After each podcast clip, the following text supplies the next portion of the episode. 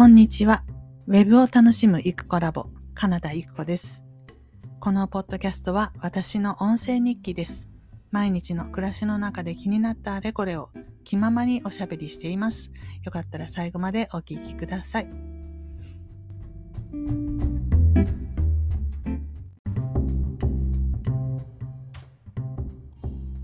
はい。それでは4月6日木曜日のポッドキャストを始めていきたいと思います。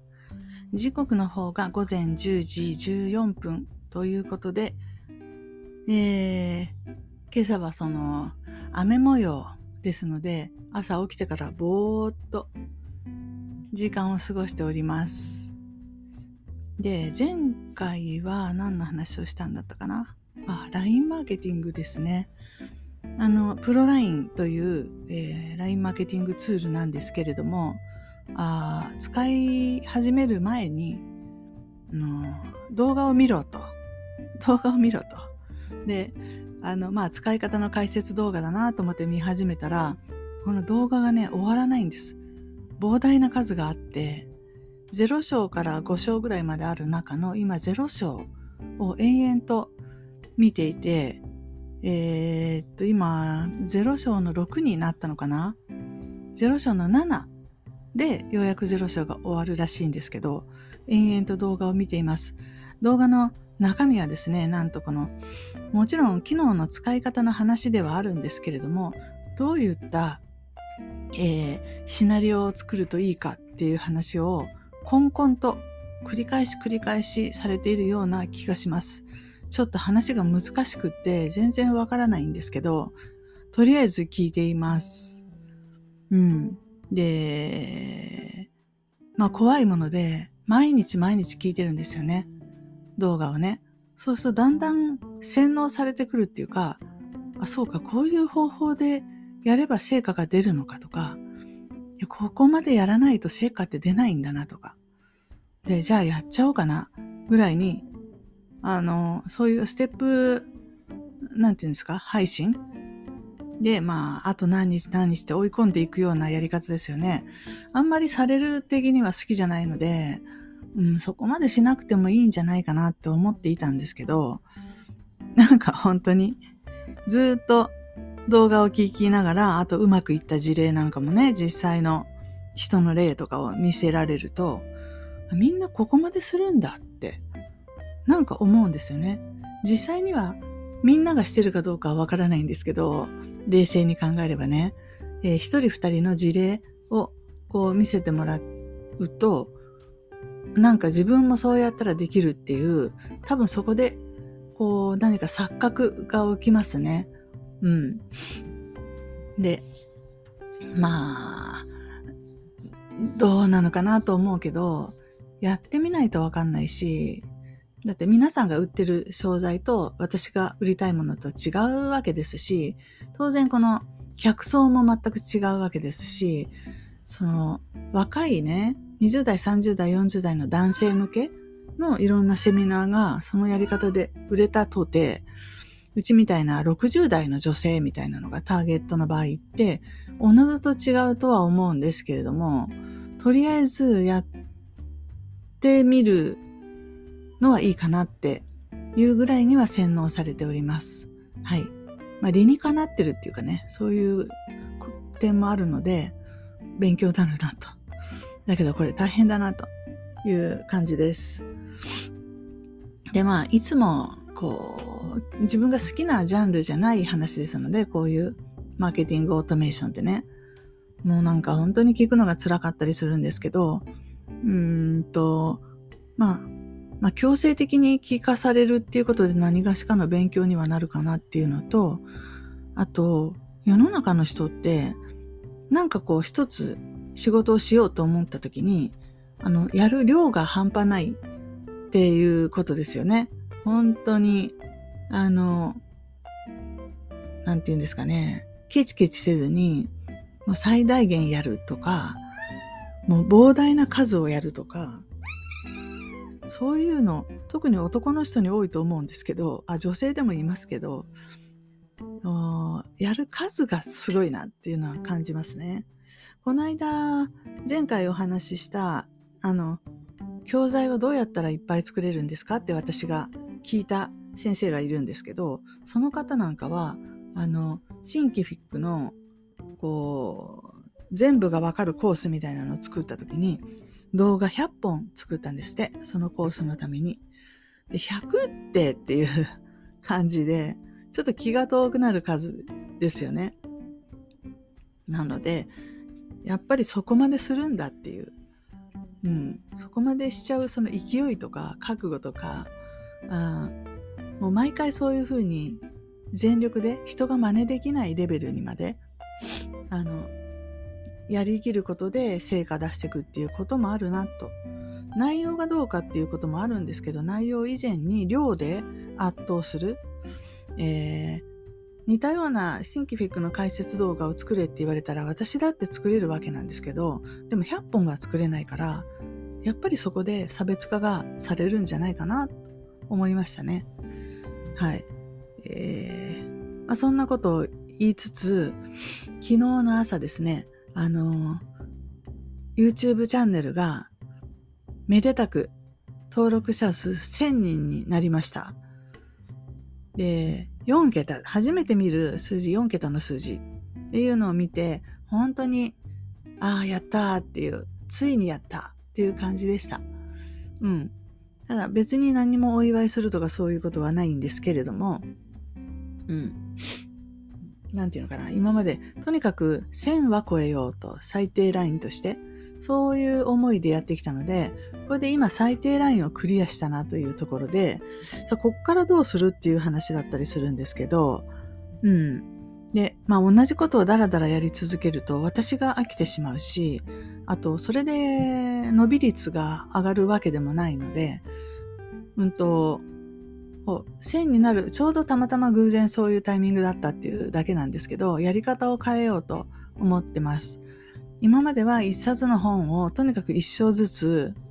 あの、毎週毎週配信するっていうことを、まあ、愚直にというか続けてきているんですけれども、うんと、これからは、えっ、ー、と、短い短編をたくさん読むっていうことと、それから、逆に、あの、ものすごく長い、えー、尺の長い、長尺の動画を時々、時々出していくみたいなを、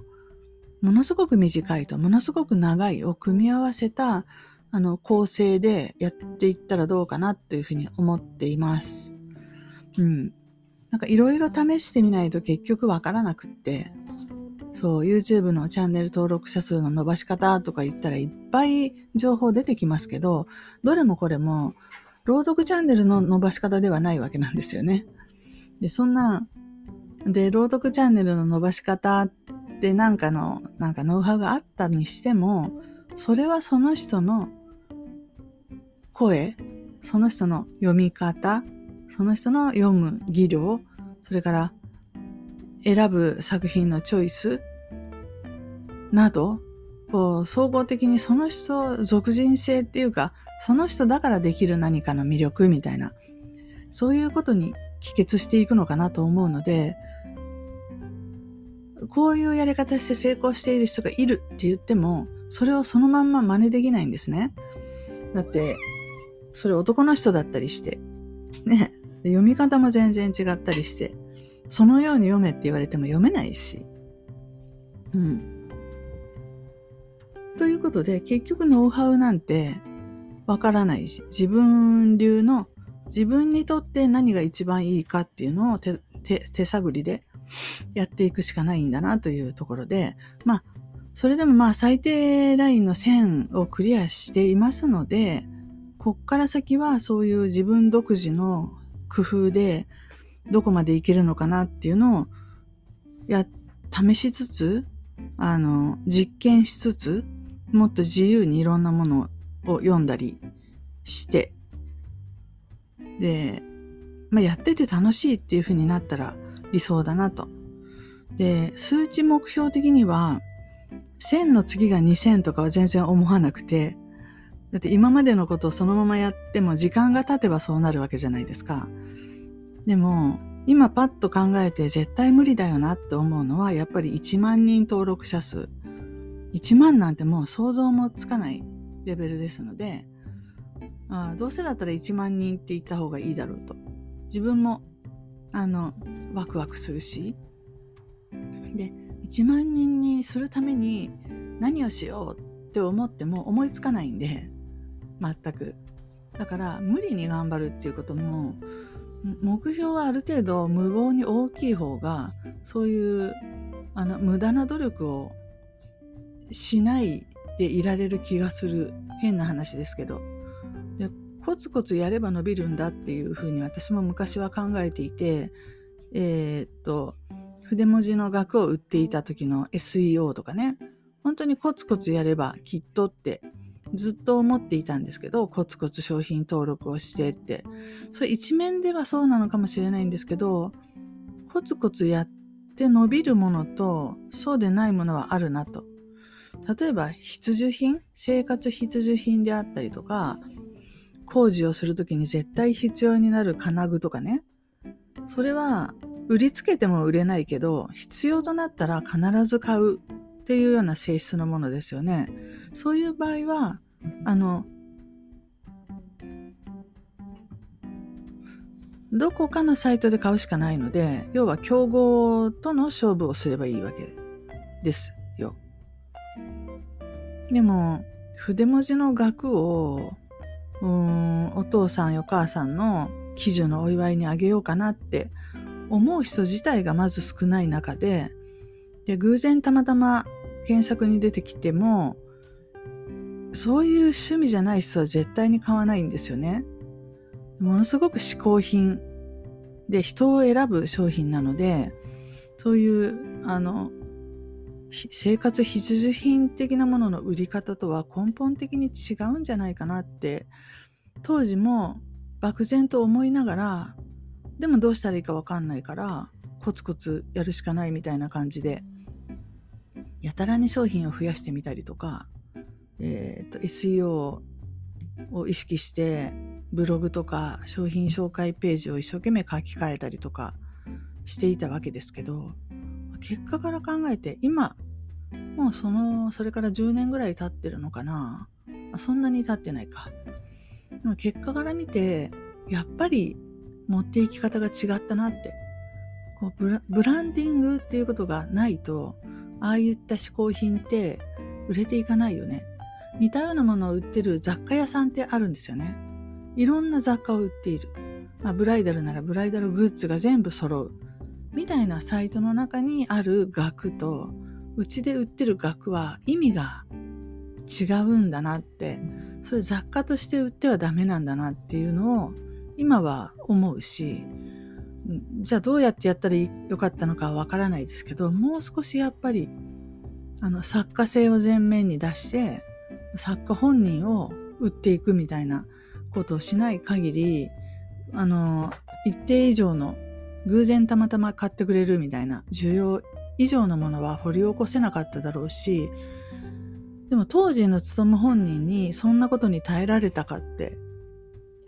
結構いやいややっていたのでそういう仕事を。あのまあ無理だったんだろうなと思いますけどまあまあまあそんな話は置いといて何の話だったっけ？あそうそう。YouTube チャンネルもコツコツやれば伸びるのは嘘ではないけど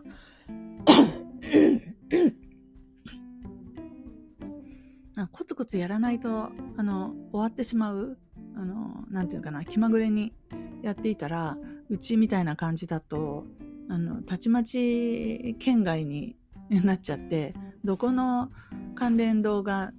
画面にも誰にも表示されないみたいになっちゃう可能性はねまだまだいっぱいあると思うので気をつけないといけないけれどもだからといって同じことをずっとやり続ければいいんだっていうのも間違いだと思っていてやっぱりいろんなことを試していくっていう中でなんかある時にポンと踏むんですよね当たりを。でそこでバーンってあこういうことだったのかとその時初めてわかるみたいなことあると思うのでまあ、いろんなことにチャレンジしていかなくちゃというところですけどどちらにしてもまあだからといって、これで生活していこうっていう話でもないので、あの、自分がやってみたいっていうこととか、あとリクエストをいただいてるとか、そういうことを優先しながら、あの、マイペースでチャレンジをしていこうかなと思っております。はい。ということで、でも、当初1年7ヶ月前に、まあ、どうなるっていう目論みもないままに始めたチャンネルですので、まあ、朗読やってる人はこんな他にもいっぱいいるから、私もできるだろうぐらいの感じで。で、何人、1000人とかっていう登録数が全く想像もつかない。3人とか5人とかいないっていう時から、えー、目標1000人って言ってやってきているんですけど、まあ、当時そんなに真剣に思ってなかったですよ。うん、行ったらいいなぐらいの感じで。で、当然目標にしててもしてなくても、そっちに向かっていくんだし、そうそう。だって登録者数が3から減っていってマイナスになっていくとか絶対ないわけじゃないですか。で、それは、えー、基本的にはほっといても増える。登録する人よりわざわざ登録外しに来る人の方が絶対に少ないに当たり前ですので、だから偶然性を考えてもじりじりと増えていくのがまあ普通っていう中で、うん。でも、こう、のんびりやってましたけど、それでも、まあ、気がついたらクリアするんだな、線っていうのはって思って、で、なんだろう、頑張ったからクリアしたんじゃなくって、ただやっていたからクリアしたんだなっていう感じなので、ここから1万っていうのがどういう道筋になるか全然わかんないんですけど、まあ、これもまあ、何かの成り行きなので、できるところまではやってみようかな、みたいな感じです。はい。まあ、そんな話かな。で、昨日、ライブ配信をしたんですけど、まあ、ライブ配信をすると、YouTube アルゴリズム的になんかいい感じがすると思ってやっていたんですけど、最近はあんまり手応えも感じないので、まあ、無理に毎週水曜とか決めてやるほどのことでもないのかなと思って、なんかトピックがあるときはやってもいいけれど、うん、まあ不定期でいいのかなと思いまして。で、昨日もそんな話をしながらライブ配信をしたんですけど、で、本当にライブで喋る内容がなさすぎて困ってて、で、しょうがないので自分の自伝チャレンジって言って、自分の自助伝的な話をしてたんですね。で、41歳の 夫が突然引きこもってっていう話から始めて、その後、ウェブ制作を始めたいきさつとか、その仕事の内容はどんな感じだったのかっていう話とか、で3回目に、それでもちょっとそういうところを抜け出して、あの、まあ、CMS に出会うっていうかね、新しいウェブサイトの作り方であるところの CMS、当時は XOOPS Cube に始まって、後に WordPress に移っていくんですけど、そういうものと出会ったよっていうのが多分2005年頃で、その当時どんな状況だったか。 mixi があって、で mixi 内でそういう情報をあ持ってる人とすごく巡り合うことができていて、そのおかげで勉強会ができるようになってとか、そういう、まあ、 mixi で出会いがいっぱいあったみたいな話ですかね。で、4回目の昨日は、その、まあ、ウェブ頑張ってますの文脈から飛び火して、突然 Second Life をやった話を紹介したくて、昨日その話をしてたんですね。1年しかやってなかったんですけど、でもなんか本も出したし、私にとっては、あの、いろんな、それまでの生活の中では出会うことがなかった、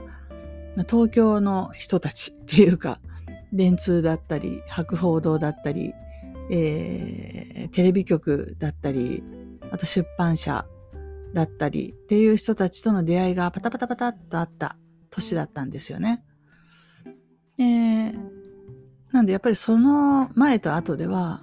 やっぱウェブサイトについての考え方もすごい変わって、で当時は本当に私たちセカンドライフがブームになった一番最初の一番乗り組だったので、あのー、私とその当時のミカさんっていうね、あの、友達と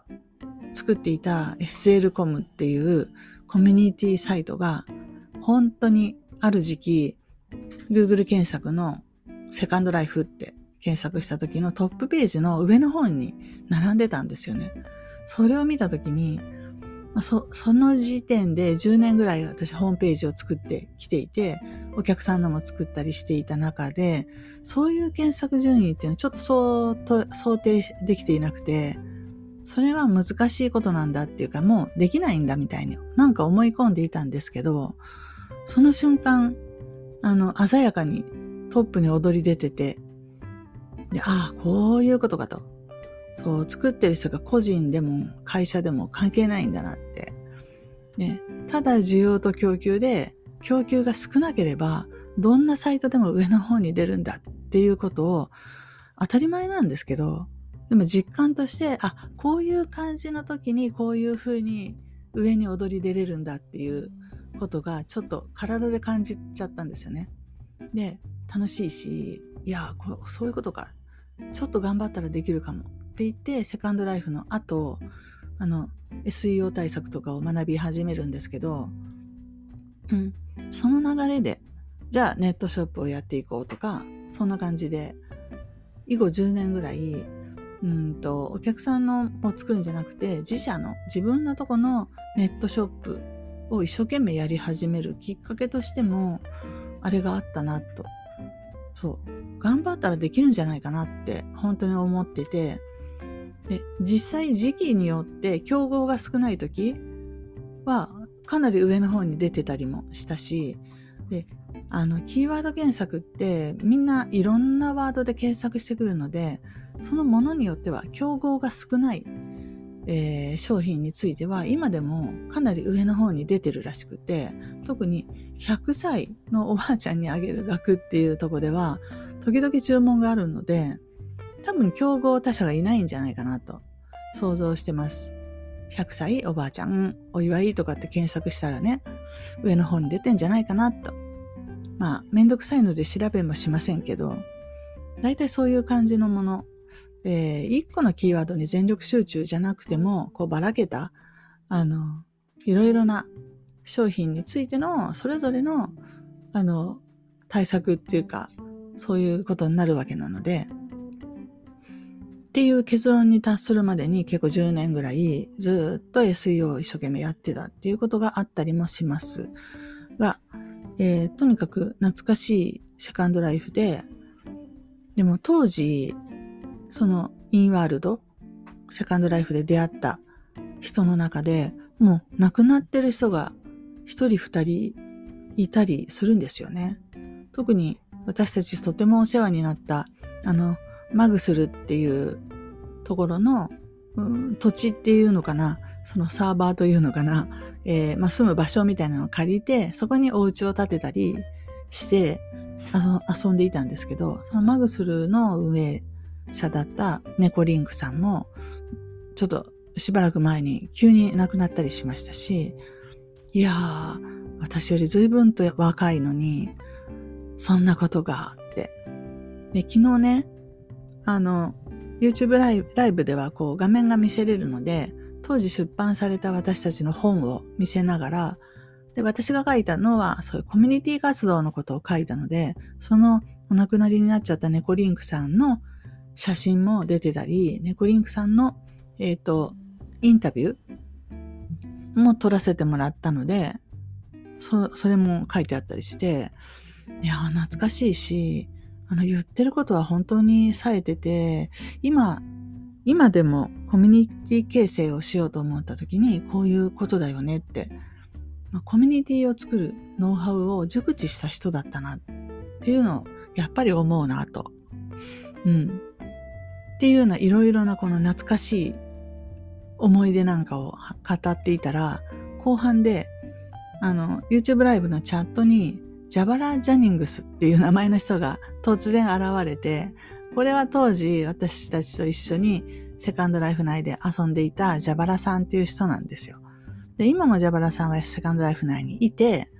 で、いろんなことしてるらしいんですけれど、はい。それでもうひとしきり SL 談義をして、うん。それで、昨日の放送は終了したということがありました。もう、意図せず、だって私ずっとこの何百回もあるね、動画の中でも、えー、なんだろう、ライブ配信だって10回以上やってると思うんですけど、SL の話、セカンドライフの話って一切してなかったじゃないですか。昨日だけなんですよ。唯一。その唯一の昨日に、たまたまジャバラさんがなんか私のライブ見つけてクリックしたら、画面にセカンドライフの本が映ってて、あれ？セカンドライフの話してるって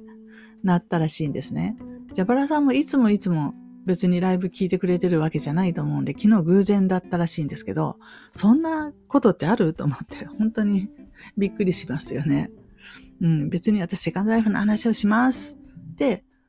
告知してライブやってたわけでもないんで、ただ自伝チャレンジで自分の話をしますっていうだけのことだったんで、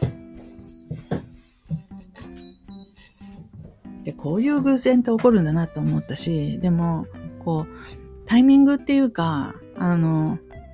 うんと、出会うべきものは出会うし、出会わないものは出会わないんだな、みたいなことをちょっと感じたりしました。はい。で、あで、朗読チャンネルについてはそういうことなんですけど、あの、あと、セカンドライフはね、私今でもログインできるんですよ。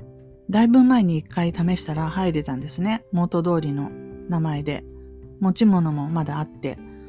入れるので、また、あの、入ってみようかなって昨日、ジャバラさんとちょっとチャットで会話してて、そう思いました。そう。あの、いろんな出会いがね、やっぱりあるしね。それから、あと何、何言おうとしたんだったかな。うん。で、方や、こう、現実に戻ってきますと、来週に、えっ、と、私はペライチのホームページの作り方っていう一日講座をするっていう話があったんですけど、まあ、当初二人しかいないけどどうしますって言われてやりますとか言ってたら、あの、現在5人、申し込みが5人に増えてるそうです。で、えー、5人多いと思ったっていうくらいなんですけど、まあ、2人ならね、こう、本当に、何ですかね、特に何にも資料用意しなくてもできちゃうかなぐらいですけど、5人っていうこともあって、やっぱりスライド資料をきっちり用意して、で、なんなら後で資料を送ってあげるぐらいのことはしないとダメかなと思っているので、今日、これからスライド資料を途中まで作ってあるんですけど、あの、後半も完成させたいなと思っています。はい。で、あとインスタ方面とかも、あの、いろいろと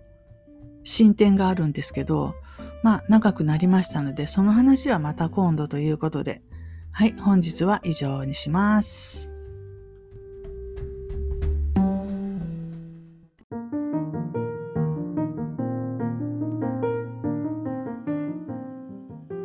きいただきありがとうございました。このチャンネルはゆくコラボの日常のおしゃべりを配信しています。よろしければフォローお願いいたします。コメントもお気軽にお寄せください。お待ちしています。